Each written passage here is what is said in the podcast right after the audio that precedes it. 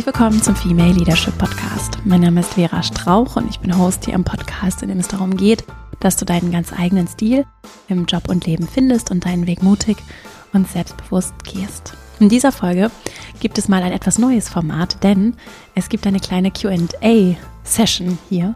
Wir haben vor einiger Zeit darum gebeten, dass diejenigen, die hier zuhören und Lust haben, eine Frage loszuwerden, uns einfach eine Sprachnachricht schicken. Und ich habe heute einige ausgewählte Nachrichten daraus mitgebracht und freue mich super, mal hier nicht nur meine Stimme zu hören, sondern auch mal die Stimmen zu hören, die zuhören, was für mich sehr schön ist, weil ich ja hier sehr viel sende und es einfach immer schön ist, zurückzuhören und in eine Form des Austauschs zu kommen. Und deswegen habe ich heute ein paar Fragen mitgebracht, zum Beispiel zum Thema nebenberufliche Selbstständigkeit, wie auch Unternehmen etwas daraus mitnehmen können, wenn ihre MitarbeiterInnen vielleicht auch nochmal vielseitiger aufgestellt sind, andere Dinge tun neben dem Job, wie zum Beispiel eben selbstständig zu sein, auch zum Thema Elternzeit, Körperarbeit. Also ein ganz bunter Mix möchte ich heute hier sprechen. Ich habe zu jeder Frage ein paar Impulse, kurze, ich versuche mich kurz zu fassen, ein paar kurze Impulse, auch einige Buchempfehlungen und auch Rückfragen mitgebracht und freue mich sehr auf dieses Format mit dir. Wenn du mir ein Feedback geben möchtest, wie dir das gefallen hat und vielleicht auch noch Ideen hast, was wir noch so machen könnten, beziehungsweise wie dieses Format vielleicht noch besser für dich wäre, oder du vielleicht auch einfach selber eine Nachricht, eine Frage per Sprachnachricht loswerden möchtest, findest du dazu diesen Beitrag auf meiner Website verastrauch.com und kannst gerne darunter einfach kommentieren und findest auch verlinkt unter dem Beitrag nochmal den Link zu der Seite, wo nochmal erklärt wird, wie du deine Sprachnachricht abschicken kannst. Also ich freue mich über Austausch und Rückmeldung und jetzt wünsche ich dir ganz viel Freude mit dieser Folge. Dann legen wir gleich mal los.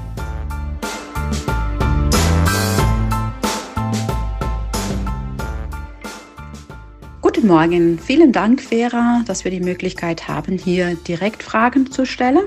Mein Name ist Mireille, ich wohne in Stuttgart.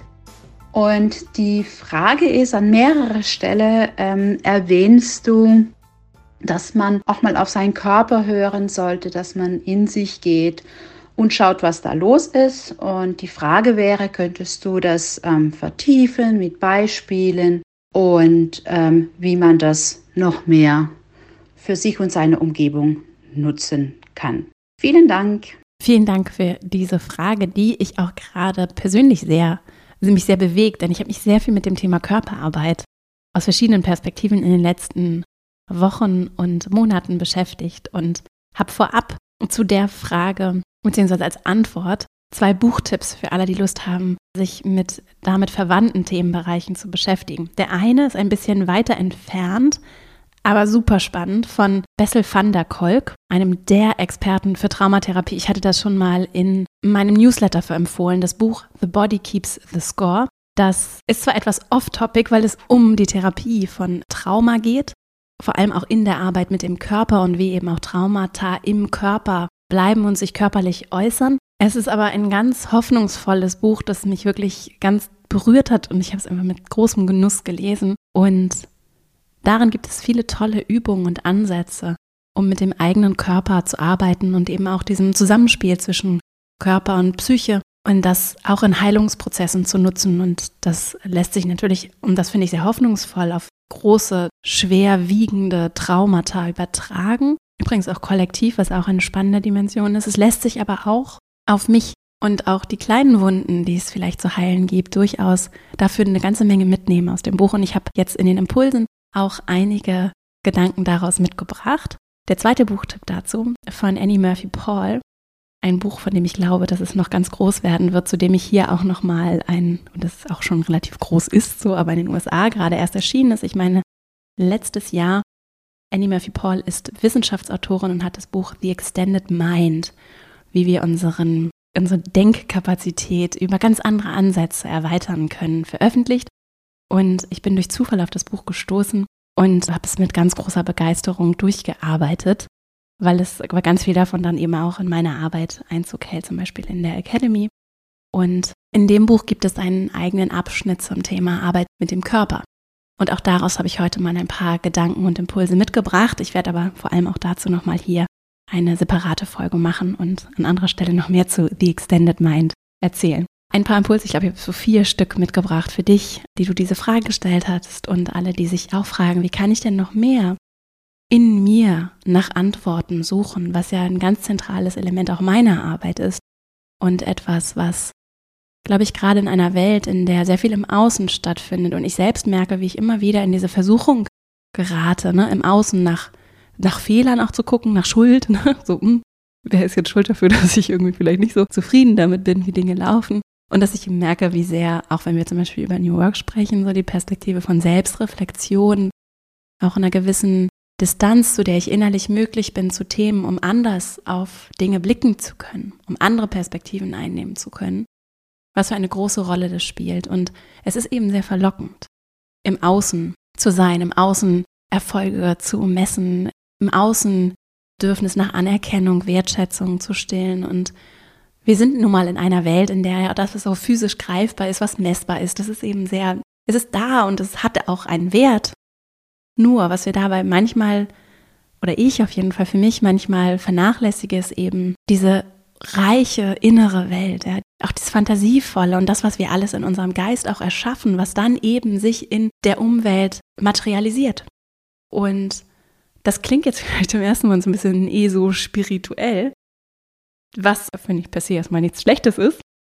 Und trotzdem allerdings auch durchaus sehr handfest ist, denn das, was ich sehe, wie ich, mit welcher Haltung ich in Situationen gehe, was sich in meinem Inneren auch als Mindset, als Haltung eben widerspiegelt, das beeinflusst sehr wohl mein Verhalten und meine Fähigkeiten. Und das wiederum beeinflusst sehr wohl, wie es dann im Miteinander aussieht und was ich auch in dem Miteinander mit anderen dann wiederum möglich machen kann und was dann zur Realität wird. Und ich habe ja schon an anderer Stelle auch gerade so dieses Thema Fantasie hervorgehoben, überhaupt erstmal Dinge für möglich zu halten. Was durchaus sehr schwierig sein kann, wenn mir eben die Vorbilder fehlen, wenn es eben noch niemanden gibt in meinem direkten Umfeld oder ich vielleicht auch sonst niemanden kenne, der diesen Weg eingeschlagen hat. Und es braucht sehr viel innere Kraft, solche Wege trotzdem einzuschlagen und es überhaupt für möglich zu halten. Das ist allerdings die Essenz ja von Innovationen, von neuen Ideen. Das sind Menschen, die haben Dinge gedacht und dann getan die vorher so noch nicht gedacht und getan worden sind. Und das brauchen wir im Organisationskontext, aber auch für uns persönlich natürlich und auch fürs Miteinander und für eine bessere, friedlichere Welt, gerade in Zeiten wie diesen, in denen wir ja sehr, sehr viel Gewalt erleben, auch äh, auf der globalen politischen Bühne. Damit würde ich jetzt hier auch zu weit ausholen, aber ich sehe den, den Bedarf sehr danach, dass wir das, was wir uns im Inneren erschaffen, eben auch ins Außen tragen und dass es wertvoll ist, da achtsam umzugehen und so funktionieren auch große Teile unserer Arbeit in der Academy zum Beispiel. Und ich habe mal ein paar ganz konkrete Punkte mitgebracht. So, jetzt wird's konkret. zum einen, wenn ich in diese innere Welt möchte und mit meinem Körper vielleicht auch nochmal anders arbeiten möchte, um Erkenntnisse zu bekommen oder einfach nochmal anders auch vielleicht mich zu verhalten, anders reagieren zu können, dann ist ein erster und finde ich sehr wichtiger und wertvoller Punkt, um mit dem Körper zu arbeiten, der auch immer wieder fällt, die Atmung. Und das klingt jetzt erstmal so, dass du sagst, ja, Vera, ich weiß, ich habe es schon so häufig gehört. Also das ist so meine Reaktion auf den Punkt. Ne? Also habe ich schon so häufig gehört, ja, okay, ich atme anders. Lass uns diesen Punkt mal wirklich annehmen. Die Atmung zum Beispiel ist allein deshalb sehr interessant, weil es eine zentrale Körperfunktion ist, die wir regulieren können. Also zum Beispiel unseren Herzschlag. Ich glaube, es gibt Menschen, die das können, aber wenn nicht trainiert, ich auf jeden Fall, mir ist es nicht möglich, über mein Bewusstsein, meinen Herzschlag zu regulieren, sondern das sind Prozesse, die laufen ab, die werden auch gesteuert, da ist das Gehirn aktiv, aber es ist nicht ein bewusster Vorgang. Anders verhält es sich mit der Atmung. Und die Atmung wiederum nimmt natürlich dann auch Einfluss darauf, wie das Zusammenspiel der Organe funktioniert, wie unser Körper funktioniert, zum Beispiel über den Sauerstoffgehalt im Blut und kann eine sehr mental beruhigende Funktion haben, auch weil sie es uns möglich macht, kognitiv anders zu arbeiten. Und sie ist ein ganz wertvoller Aspekt, der mir wirklich immer wieder begegnet. Also bei Bessel van der Kolk, auch bei Annie Murphy Paul, die ich erwähnt habe. Das ganze Thema MBSR, Mindfulness-Based Stress Reduction von John Kabat-Zinn, ein großes Thema der Achtsamkeit, eine der auch erforschten und über viele Jahre erforschten Methoden, um eben über Achtsamkeit Körper zu steuern und Geist zu steuern in dem Zusammenspiel, an ganz vielen Stellen begegnet, auch in der Wissenschaft, uns immer wieder dieser Aspekt der Atmung und des Bewusstseins im Zusammenspiel mit dem Körper, im Zusammenspiel mit dem Geist und in dieser wechselseitigen Funktion. Und es ist sehr spannend, mit dem Bewusstsein zu arbeiten, in den Körper zu kommen. Und die Atmung ist ein Schlüssel, ein ganz wesentlicher dafür. Und wir haben sie immer dabei. Wir können immer mit ihr arbeiten. Wir können sie eben regulieren und auch kontrollieren. Und das macht sie sehr spannend. Und deswegen dieses kleine Plädoyer dazu, mit der Atmung zu arbeiten. Und das kann ganz einfach funktionieren, indem ich eben einfach innehalte und mich nur auf meinen Atem konzentriere. Und ganz bewusst einen tiefen Atemzug kannst du auch jetzt mitmachen, wenn du möchtest. Einmal tief durch die Nase ein und durch den Mund wieder aus. Und einfach nur bei dem Atem zu sein. Und wenn es wirklich nur zwei Sekunden sind oder fünf, das regelmäßig über den Tag verteilt zu tun oder in Momenten, in denen du vielleicht besonders dich gestresst fühlst oder es besonders angespannt ist oder du reflexhaft jemandem ins Wort fallen möchtest oder dich ärgern möchtest, einfach einen kurzen Moment des Bewusstseins zu nehmen, dich auf dich und deinen Körper zu konzentrieren und dadurch nur für einen kleinen Moment Abstand zu gewinnen und bei dir anzukommen. Und das Bewusstsein auch mal wegzunehmen von Gedankenspiralen, die sich auch zum Teil verselbstständigen können und einfach nur einen Moment rauszunehmen. Ein zweiter Punkt. Bewegung, körperliche Bewegung begegnet mir auch immer wieder. Auch bei Bessel van der Kolk. Ich habe das selbst auch für mich erlebt als jemand, dem das nicht so leicht gefallen ist, auch in Meditation so meinen Zugang zu finden. Zum Beispiel auch ganz anstrengender Sport kann für gerade für diejenigen, denen es nicht so leicht fällt, still ein super praktischer, einfacher Tipp sein, der für mich, und ich bin da Expertin, sehr hilfreich war. Zum Beispiel Boxen, es gibt auch ganz anstrengende Yoga-Arten, Laufen und sich wirklich so anzustrengen, dass es natürlich nicht überfordert. Also ich habe das erlebt, ich kann es nur aus meiner Erfahrung sprechen, bin da auch keine Expertin aus meiner Erfahrung an körperliche Grenzen zu kommen und dann wirklich mental mich auch ganz auf meinen Körper konzentrieren zu müssen, hat bei mir auf jeden Fall zum Teil Wirkungen gehabt, in denen ich wirklich so geistige Durchbrüche hatte, ja, und mir so Erkenntnisse gekommen sind. Ich vermute, weil ich einfach eine andere Aufmerksamkeitsausrichtung dann hatte und so ein bisschen gedanklich einfach für Momente auch mich wirklich dann so frei hab sein lassen, was ja bei Meditation auch ein ganz wenn es gut funktioniert oder wenn, wenn ich so einen Zugang dazu finde, auch etwas sein kann, nur so für einen Moment mal innerlich loszulassen, geistig loszulassen. Das wäre ein weiterer Tipp, der gerade wenn es auch so um Blockaden geht und darum, vielleicht auch Antworten zu suchen, wirklich bewusst auch mit dem Körper zu arbeiten und die eigenen körperlichen Grenzen, das war jetzt für mich etwas, was ich sehr spannend finde, besser zu verstehen ohne dass es irgendwie körperlich gefährlich wird, sondern einfach nur sich auch besser kennenzulernen, körperlich zum Beispiel durch Bewegung und Sport, kann aber natürlich auch einfach Zeit in der Natur sein, an der frischen Luft, den Kopf frei zu bekommen. Wir denken immer, oder ich, jetzt für mich gesprochen, habe häufig so eine Tendenz zu sagen, das ist verschwendete Zeit und ich habe hab Pläne und ich will das machen und dies machen.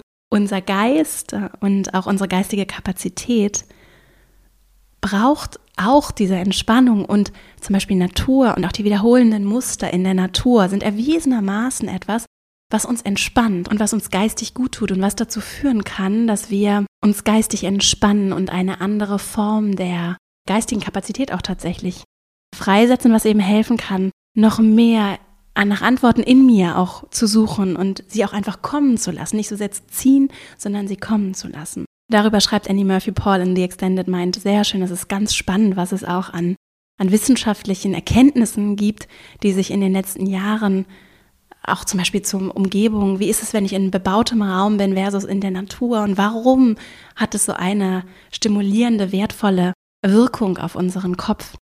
Und der dritte Punkt, den ich mitgebracht habe, ist Gestik als eine Idee für dich, die du vielleicht noch nicht so auf dem Schirm gehabt hast mit der eigenen Gestik zu arbeiten und die eigene Gestik überhaupt erst wieder zu entdecken, ist etwas, was ich für mich gerade oder seit einiger Zeit tatsächlich schon versuche wieder so frei zu legen. Kinder zum Beispiel, ich habe ein kleines Kind, machen das noch ganz intuitiv. Man kann mit Kindern auch wunderbar über Gebärdensprache kommunizieren. Ich jetzt nicht. Hatte ich eigentlich vor, hat nicht geklappt. Wir können mit Kindern über Gebärdensprache kommunizieren, bevor sie überhaupt sprechen können. Und ich sehe das auch richtig bei dem kleinen Kind, wie intuitiv diese Bewegung kommt. Und wenn ich das dann mit mir vergleiche, dann merke ich, wie ich mir diese Intuition, ich habe mir das irgendwie abtrainiert im Laufe der Zeit. Vielleicht auch durch dieses Stillsitzen, ne, in, das fängt ja häufig in der Schule dann schon an.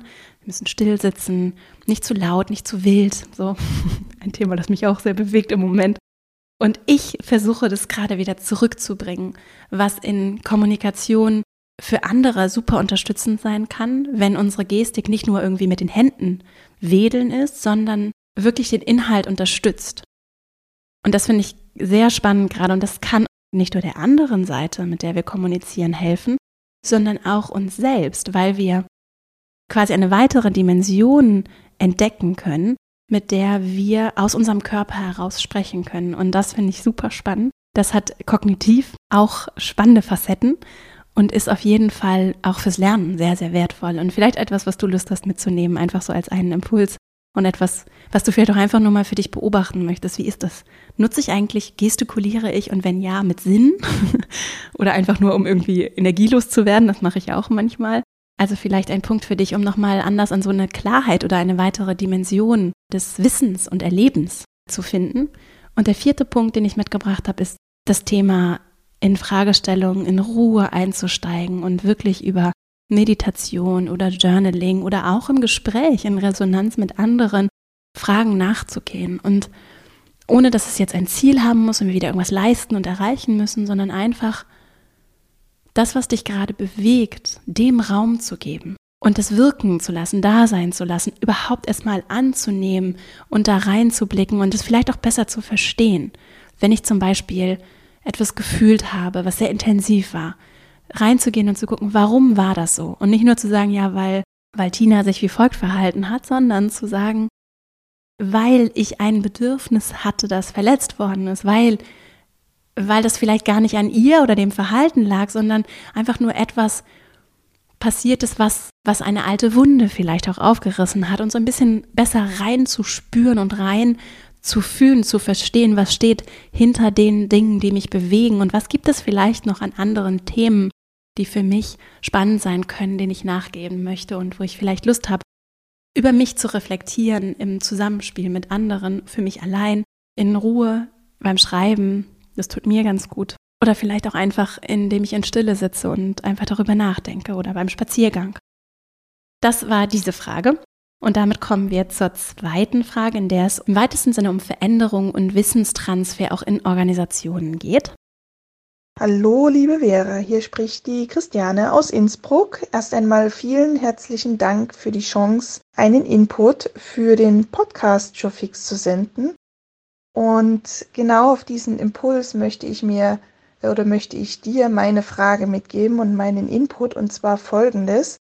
Wie schaffen wir es, dass sich Menschen, die angestellt sind, nebenberuflich selbstständig machen können und die Entwicklungen, die sie aus der nebenberuflichen Selbstständigkeit dann auch mitnehmen, wiederum in die Unternehmen hineinzubringen, zurückzubringen. Das heißt, welche Infrastruktur braucht es, welche Räume braucht es in Unternehmen, vor allen Dingen in mittelständischen Unternehmen, in Familienunternehmen, damit genau diese Erkenntnisse und diese Wachstumsprozesse dann wiederum anderen Mitarbeitern im Unternehmen zugutekommen. Das heißt, wie schaffen wir es, Unternehmen so offen auch dafür zu machen, dass dann Integrität, das heißt auch die Wertekonstrukte, die sich ja unweigerlich verändern durch die Selbstständigkeit, durch die nebenberufliche Selbstständigkeit, dass diese dann in Unternehmen auch mit implementiert wird, beziehungsweise einfach auch wertgeschätzt wird.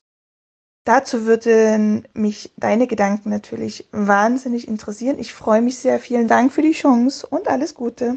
Vielen Dank auch für diese Frage. Eine super spannende Frage, die ich glaube auch eine ganz große Bedeutung tatsächlich hat. Also das, was dahinter steht, sehe ich total für den Arbeitsmarkt der Zukunft als ein ganz relevantes Thema. Denn der Arbeitsmarkt entwickelt sich. Wir sehen, dass diejenigen, die Fachkräfte, wenn wir sie mal so nennen wollen, immer mehr in einem Arbeitnehmerinnenmarkt immer mehr Einfluss haben darauf, wie sie und zu Recht ja auch Einfluss nehmen möchten, wie die Strukturen gestaltet werden. Ich sage ja nicht umsonst häufig hier Fix Systems, not People. Ne? Also wie können wir eine Arbeitswelt gestalten, in der Raum ist für Menschen und Menschlichkeit. Und die zeichnet sich dadurch aus, dass sie sehr individuell ist und dass jede Person in sich einzigartig ist und auch sehr unterschiedliche Bedürfnisse hat. Und was jetzt passiert ist, dass diejenigen, die sich aussuchen können, die Fachkräfte, Konditionen aufrufen und verhandeln und nicht einfach so sagen, ja, dann presse ich mich jetzt so in dieses Schema 0815, wie ihr das gerne hättet, sondern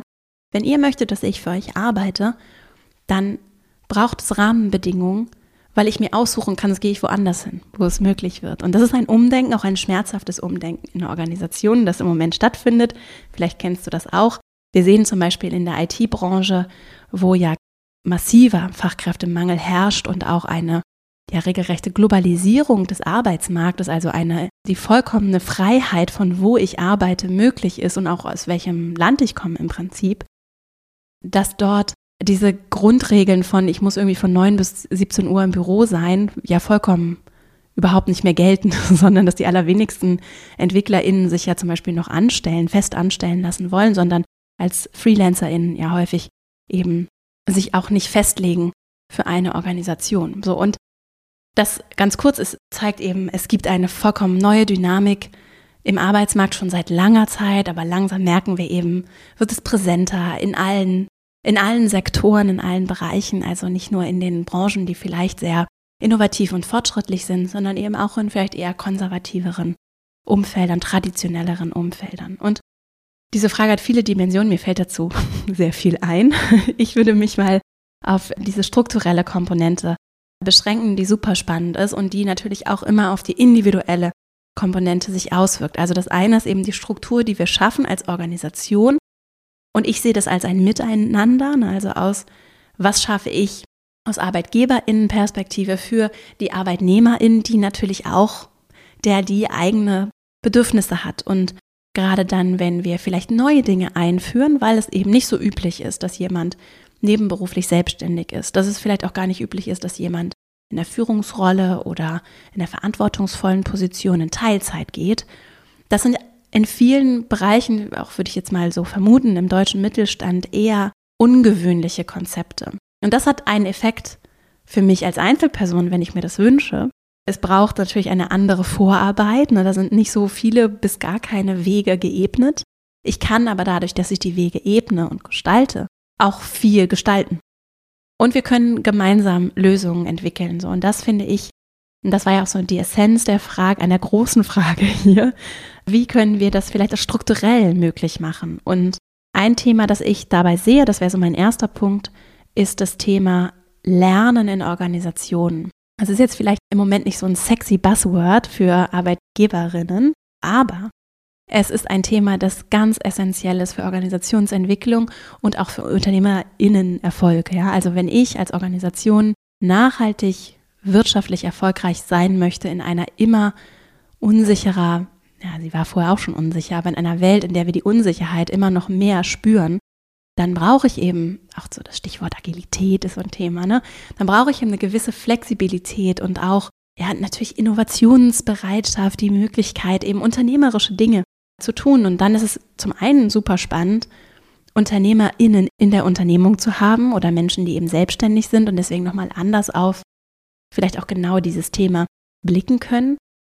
Und das Thema Wissen. Wie können wir lernen in Organisationen? Und das eine ist das Wissen, das andere sind Fähigkeiten und Fertigkeiten. Nennen wir es mal nur Fähigkeiten. Wie können wir das in Organisationen mit System entwickeln? Das ist ja auch ein Teil der, wenn ich es richtig verstanden habe, dieser Frage gewesen. Mit System entwickeln. Und wie können wir das dann damit verknüpfen, dass wir eben Menschen haben, die außerhalb der Organisation ja auch ein Leben haben, zum Beispiel weil sie nebenberuflich selbstständig sind und wertvolle Dinge lernen, Erkenntnisse sammeln, Ideen haben. Wie kann das einfließen in die Struktur der Organisation? Das ist ein Thema, das ich sehe und eine spannende Frage, die es sich in meinen Augen lohnt, gemeinsam beim Entwickeln so einer Lösung zu besprechen und zu überlegen.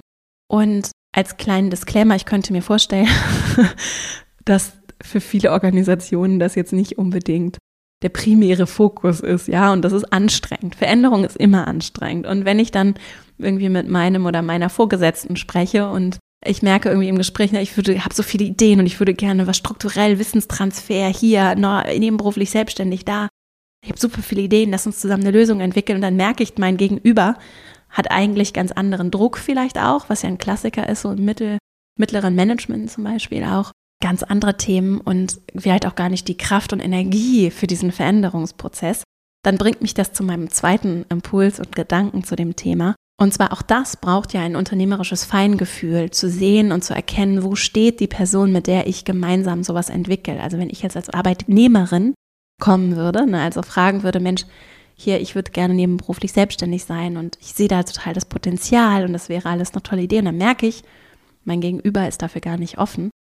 Dann braucht es da auf der individuellen Ebene ein Verständnis dafür, was ist vielleicht ein erster kleiner Schritt, der trotzdem möglich wäre.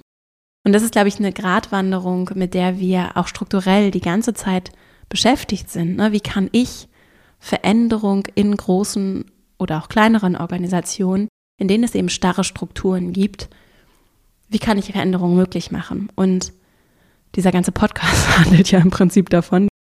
Würde aber eine Sache sagen zu dem Punkt, die wirklich ganz greifbar ist. Und das heißt übermenschliche Verbindung. Das wäre meine Nummer eins Antwort, würde ich jetzt mal so ungestützt als Antwort geben. Also, ich kann menschliche Beziehungen beeinflussen und die versperrt mir Türen, die öffnet aber auch Türen.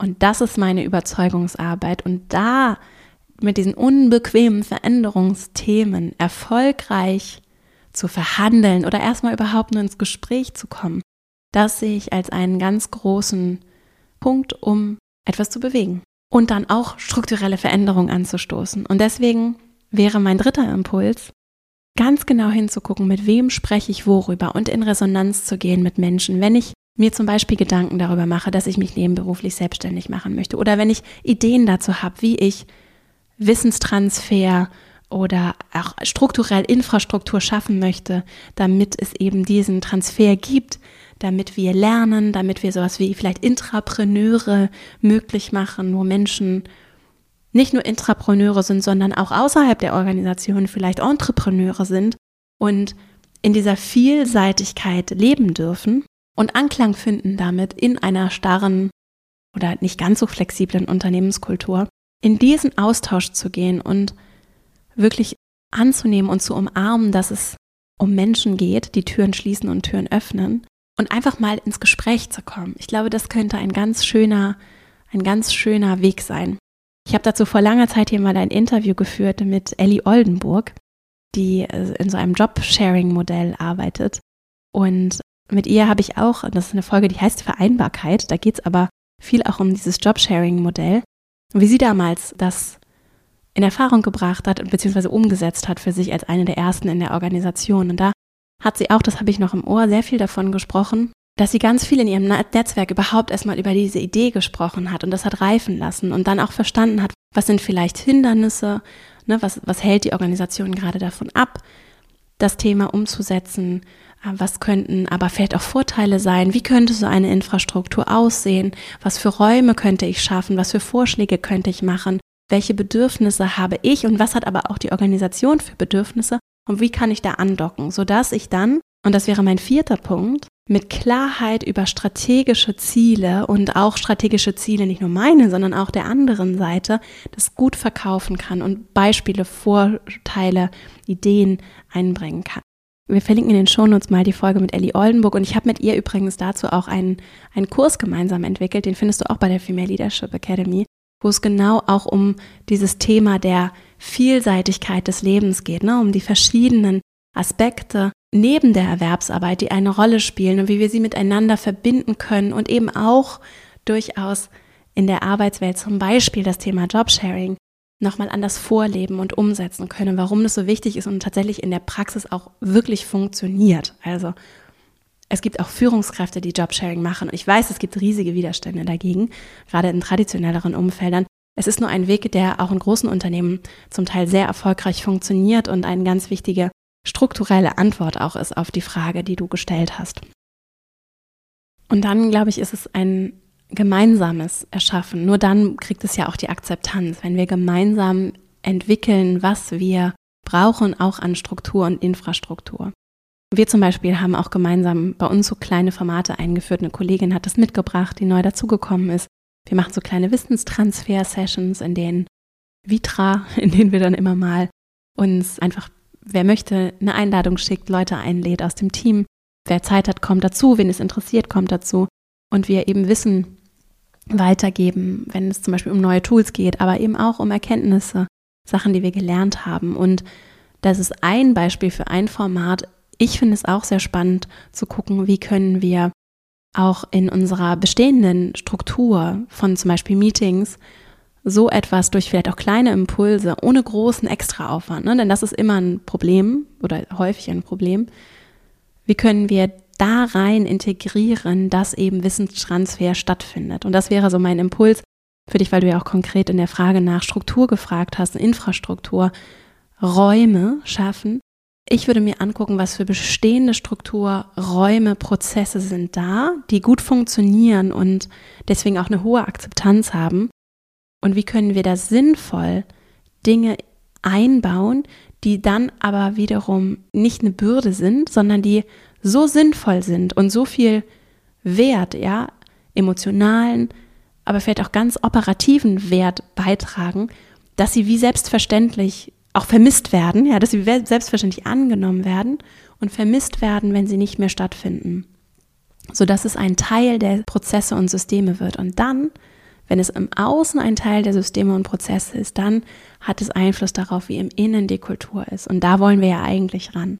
So arbeite ich auch in, äh, arbeiten wir auch in der Academy, so basierend auf dem Vier-Quadranten-Modell von Ken Wilber, das, was im Innen der Menschen stattfindet, äußert sich im Außen in ihren Fähigkeiten, in ihren Kompetenzen, äußert sich in Strukturen und Prozessen und dann steht das in einem Wechselspiel mit, dem, mit der Kultur und diesem tiefen Selbstverständnis darüber, wer sind wir und wie arbeiten wir zusammen. Und da gerade auch dieses unternehmerische Denken zum Beispiel mit einzubauen, einzufügen, einfließen zu lassen, das ist ein ganz spannender und ganz, ganz wichtiger Punkt, für Organisationen in der Zukunft. Das bringt mich zur dritten Frage. Hallo Vera, ich beginne jetzt bald meine zwölfmonatige Elternzeit und würde gerne wissen, was man tun kann oder Frau, ähm, damit die Elternzeit nicht zu einem Karriereknick führt, wenn man zurückkommt ins Unternehmen. Kennst du Studien? Weißt du, welche ähm, Tätigkeiten oder Qualifikationen man sich während der Elternzeit einholen kann, um eben nicht in diese Falle der Teilzeitmutter sozusagen zu kommen, wenn man zurückkommt. Danke. Vielen Dank für deine Frage. Das ist ein Thema, das mich immer wieder erreicht. Ich kriege ganz viele Fragen dazu. Vielleicht vorweg. Wir verlinken nochmal eine Folge mit einer Anwältin. Da ging es um das Thema Diskriminierung von Eltern und das soll jetzt gar nicht diese Antwort framen. Ich bin für Kooperation und halte gar nichts von verhärteten Fronten und zu früh irgendwie mit Anwälten in, Gespräche zu kommen. Und es soll, soll das nicht framen, gar nicht. Ich wollte das nur darauf hinweisen, weil das manchmal ganz spannend sein kann, weil das auch das Einzige ist, was ich bisher hier zum Thema Elternzeit, Elternschaft so richtig gemacht habe. Und die Sandra hatte ganz spannende Impulse. Wenn das für Menschen, die sich damit gerade beschäftigen, vielleicht interessant sein sollte, findest du die Folge auch nochmal in den Show Notes.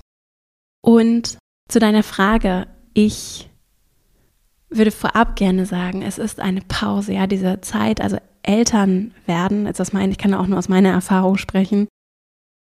Für mich war dieser Prozess des Elternwerdens ist eine große Zäsur, so, und es ist eine ganz, ganz intensive Erfahrung. Es ist auch eine intensive oder eine große körperliche Erfahrung, Leistung. Der Körper leistet wirklich viel schon in der Schwangerschaft, ja, und es gibt so vollkommen neue Erlebnisse, Herausforderungen, die wir so nicht kennen. Und das ist in sich so der Inbegriff von, von Veränderung und von Wachstum auch. Ne? Und das braucht Energie und Kraft. Und das Ganze verbunden dann vielleicht auch mit Schlafentzug und einfach allem. es braucht Kraft und Energie. Und deswegen das vielleicht mal vorweg gesagt. Und wenn du dann diese Auszeit hast und dann wollte ich nur die Einladung aussprechen, weil ich das sehr gut kenne, auch den Wunsch zu planen und auch die Lust auf Karriere, die ja dann häufig, und das auch nochmal ganz klar hier gesagt an alle, die auch Menschen im Team haben, die Eltern werden oder sind, was ja häufig mit, mit Kind einhergeht, können wir ganz offen so benennen, ist eben, dass dann vielen Frauen, Frauen, fast ausschließlich Frauen, abgesprochen wird, dass sie Lust auf Karriere haben. So. Und das ist dann bei vielen nicht so, so. Und äh, es wird aber häufig unterstellt und das geht mit einer Angst einher, die ich total nachempfinden kann. Jetzt vielleicht gar nicht bei dir, die du die Frage gestellt hast. Ich glaube aber, dass viele das bewegt und ich das auch sehr gespürt habe, so diese Angst davor, dass mir das abgesprochen wird und dass ich eben dann irgendwie so ein bisschen Mensch zweiter Klasse bin im Arbeitskontext, weil ich eben Kinder habe und Frau bin. Und äh, das möchte ich ganz klar so benennen. Ne? Das ist da und damit zu arbeiten und umzugehen, finde ich sehr wichtig. Das spielt auch hier im Podcast in Zukunft auch immer mehr eine Rolle, so weil es eben etwas ist, was, was uns bewegt, was auch ganz wichtig ist für Gedanken von Gerechtigkeit. Wozu ich dich einladen möchte, ist dir diese Pause zu nehmen und zu erlauben. Und vielleicht ist auch so für dich erstmal zu framen, ja? Und auch trotz leistungsorientierter Gesellschaft, unsere Pausen sind wertvoll, ganz, ganz wertvoll. Und gut und wir dürfen im Hier und Jetzt sein und müssen nicht immer mehr und noch schneller und noch mehr und leisten und tun. Und dir vielleicht diese Pausen zu nehmen und zu erlauben, könnte ein Ansatz sein und dir diese Zeit zu nehmen. Und wenn du dann merkst in dieser Zeit, dass du Lust auf mehr und was anderes hast, was ich auch sehr nachvollziehen kann und was sicherlich auch viele merken und spüren und je nachdem, wie ihr euch das dann auch aufteilt und wer da noch ist, um das Kind mit zu betreuen und es ist ja Arbeit, Care-Arbeit ist Arbeit, und inwieweit du dann Hilfe hast bei dieser Arbeit und das hoffentlich oder vielleicht dann fair verteilt wird und so. Und du das auch möchtest, das ist ja auch sehr individuell, wer möchte was und jeder, jeder darf da sein eigenes Modell finden. Es wird ja leicht dann geurteilt, wenn es um sowas geht und das ist in meinen Augen kontraproduktiv. Also, wenn du dann merkst, da ist die Lust auf etwas, dann finde ich das Thema Weiterbildung sehr, sehr spannend und das könnte natürlich auch etwas sein, was ich im Vorfeld schon mit meinem Arbeitgeber, meiner Arbeitgeberin überlege. Auch gucke grob, wohin könnte es gehen, wenn ich Lust habe auf eine Weiterbildung, was könnte ich tun, selbst bezahlen oder mit der Organisation. Einfach mal so ein bisschen das Feld abstecken, finde ich sehr spannend. Auch eine Form von Flexibilität neu zu erfinden. Ich glaube, das brauchen Organisationen ganz dringend. Wir machen einen Planungskorridor auf. Wir haben eine gewisse Verbindlichkeit und Sicherheit von beiden Seiten und gleichzeitig nehmen wir an, dass oder wissen wir, dass wir eine gewisse Freiheit brauchen, weil eben so ein Kind und das Leben nicht vollständig planbar ist und eine Zeit von zwölf Monaten oder vielleicht mehr oder etwas weniger, das lässt sich nicht bis ins Letzte auf keiner der beiden Seiten durchplanen. Und deswegen das Kind das nicht als Störung oder Schwierigkeit zu sehen, sondern als etwas, was total die Chance ist und was wir als Möglichkeit für den Dialog auch nutzen können. Und das wäre so ein weiterer Punkt für dich, dann vielleicht zu gucken, wie könntest du deine Rückkehr rechtzeitig vorbereiten. Das kann ich aus Arbeitgeberinnensicht sagen. Wenn ich weiß, was die andere Seite möchte, ne, was du für dich möchtest, was du brauchst, was du dir wünschen würdest, was dich ehrlich interessiert, je mehr ich das weiß, kann ich darauf reagieren. Und natürlich sind nicht alle dafür offen und haben auch nicht alle die Flexibilität und die Mittel dazu, das zu tun. Nur wenn sie das haben, dann hilft es ihnen, die Informationen zu haben. Und wenn ihr einen guten Dialog etabliert, und im Kontakt seid, ohne dass es dich stresst und in deiner Pause verrückt macht. Ne? Wenn ihr das hinbekommt, dann hilft es dabei, gemeinsam einen Weg zu finden, der dir und deinen Bedürfnissen entspricht und den Bedürfnissen der Organisation. Und manchmal tun sich dann ja eben auch spannende Chancen auf. Und das, was dieser Dialog auch signalisiert, ist, ich habe Lust, ja, und ich bin da und ich brauche vielleicht noch mal was anderes und vielleicht auch nicht Vollzeit, wenn ich zurückkomme. Aber lass uns doch mal drüber nachdenken, warum ich nicht Verantwortung übernehmen kann in Teilzeit.